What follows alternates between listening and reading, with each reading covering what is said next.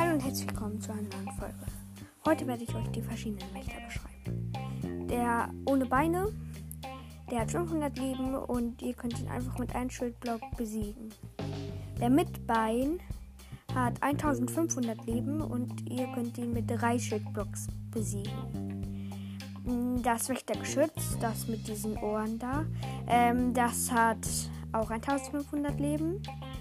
Und von der Wächterdrohne weiß ich es nicht genau.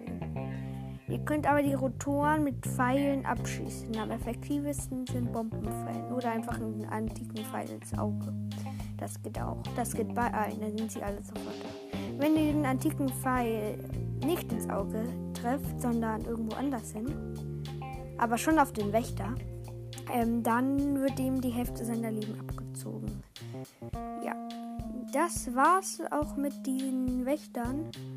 Und ähm, ja, bis zu einer neuen Folge bei diesem Podcast mit dem längsten Namen der Welt. Ne, eigentlich nicht der längste. Egal, mit einem langen Namen.